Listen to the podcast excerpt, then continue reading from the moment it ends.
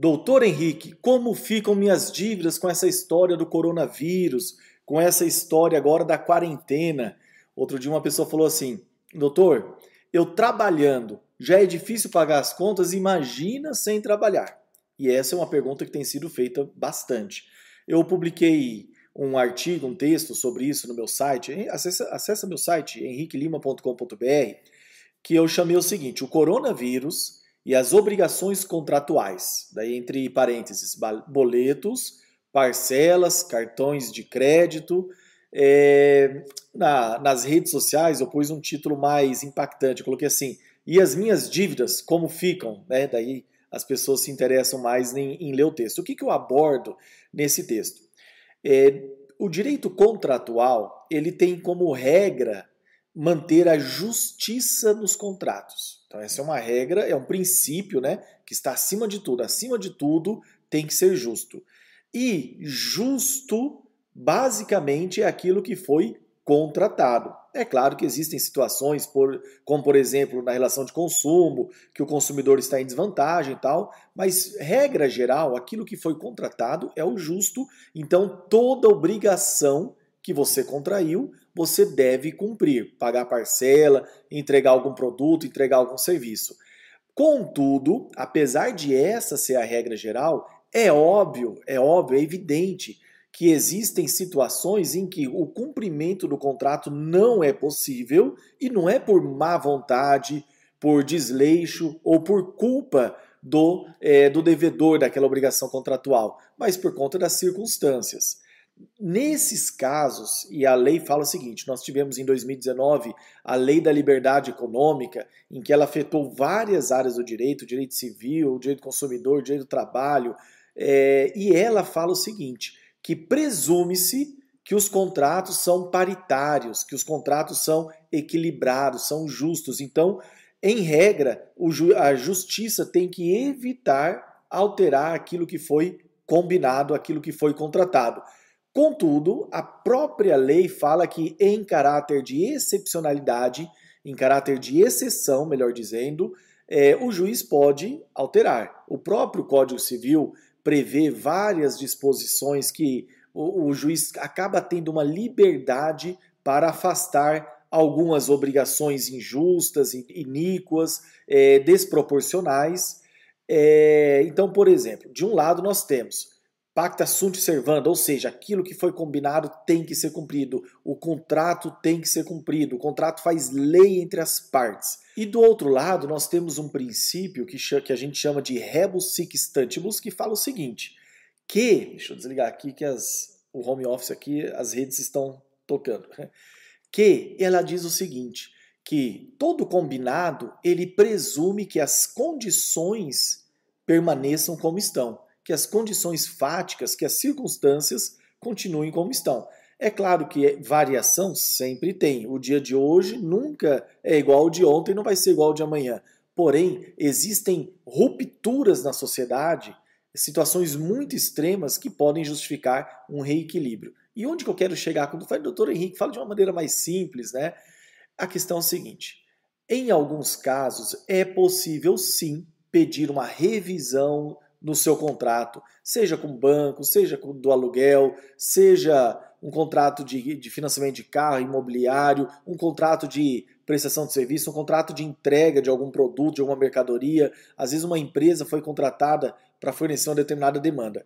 Nós, no direito contratual, falamos o seguinte, que existem situações em que é impossível cumprir o contrato, porque, por exemplo, o governo proibiu aquilo que você tinha obrigação de entregar. Você tinha que entregar determinado produto e o governo falou: esse produto não entra mais no Brasil, não pode ser comercializado e nem produzido e nem e nem circula, não pode nem circular no Brasil. Então, assim, é impossível, por questão alheia à vontade do, da, do devedor, né, daquela obrigação, mas existem situações, existem situações é, em que não é impossível, mas é muito difícil que é o caso do que nós estamos vivendo agora nessa situação do coronavírus. Ela é muito difícil de ser cumprida. Por quê? Porque as pessoas estão em casa, as pessoas estão desempregadas, a, a, os comércios fecharam, as pessoas perderam suas rendas. Então, é possível que você consiga uma revisão com base nisso. por exemplo, doutor, vai afastar multa, juros? Os próprios grandes bancos do Brasil já estão, né, já sinalizaram, os cinco maiores é, bancos já sinalizaram que vão dar um prazo né, de dois meses, vão suspender aí a, os pagamentos das, de algumas parcelas por dois meses. É, mas e as pequenas e médias empresas que não fizerem isso de maneira geral?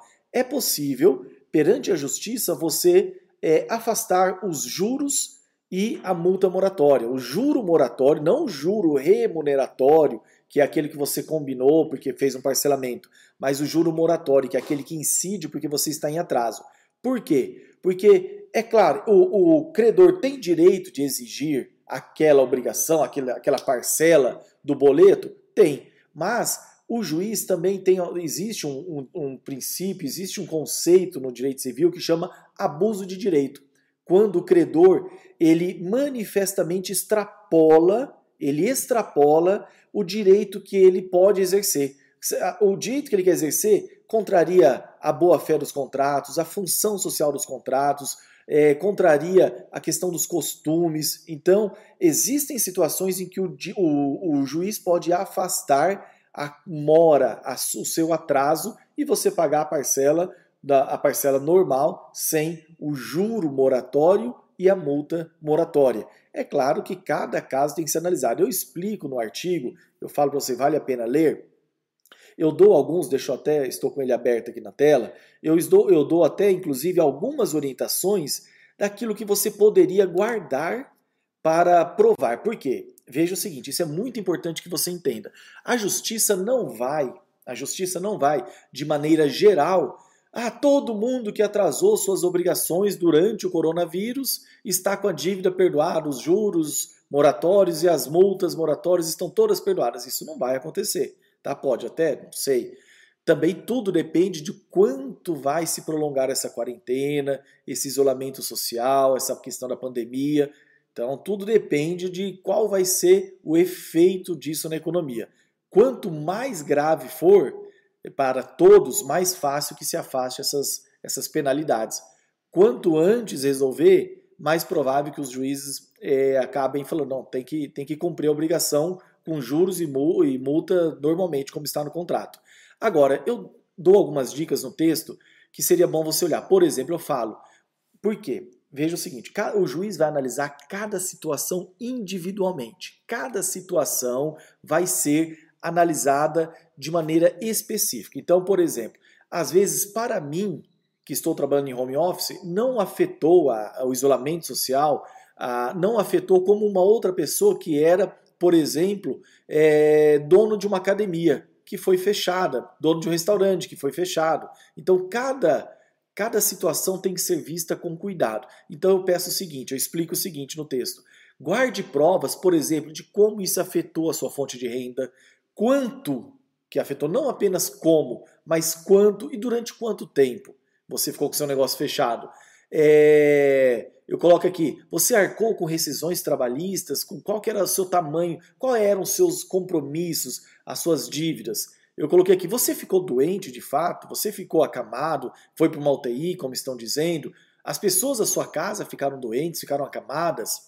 É, eu coloco aqui, os compromissos financeiros que você tinha assumido eram compatíveis com a sua realidade econômica antes de, de toda essa, essa loucura que está acontecendo do isolamento social, do coronavírus? Era compatível para ver se você já não estava mesmo sem condição de pagar? É, você renegociou com outros credores? Então, tudo isso tem que ser é, avaliado. Eu ainda coloquei aqui, foi diligente, você foi diligente em usar as prorrogações que o governo deu em impostos, é, na questão das, é, dos impostos, que é mais aqui que eu coloquei, é, impostos e ah, lembrei, tem uma empresa grande de, de varejo é, que ela anunciou em rede nacional que durante dois meses não vai cobrar os boletos. Então, várias empresas estão tomando essas medidas em ajudar a população. Você usufruiu desses, conseguiu, era o seu caso, né? Então, para quê? Usufruiu desses benefícios? Para quê? Para mostrar para o juiz que não foi descuido seu, não foi má vontade, não foi despreparo e desorganização. Você fez de tudo, mas realmente a situação foi tão grave, tão extrema para o seu caso que não tinha como você cumprir. Então, assim, O primeiro passo que eu, eu, eu dou no artigo, eu falo, olha, primeira recomendação, fala com o credor pessoal diretamente, tenta de maneira amigável renegociar, porque nessa fase muitos estão conscientes, muitos estão é, entendendo a situação porque estamos todos no mesmo barco.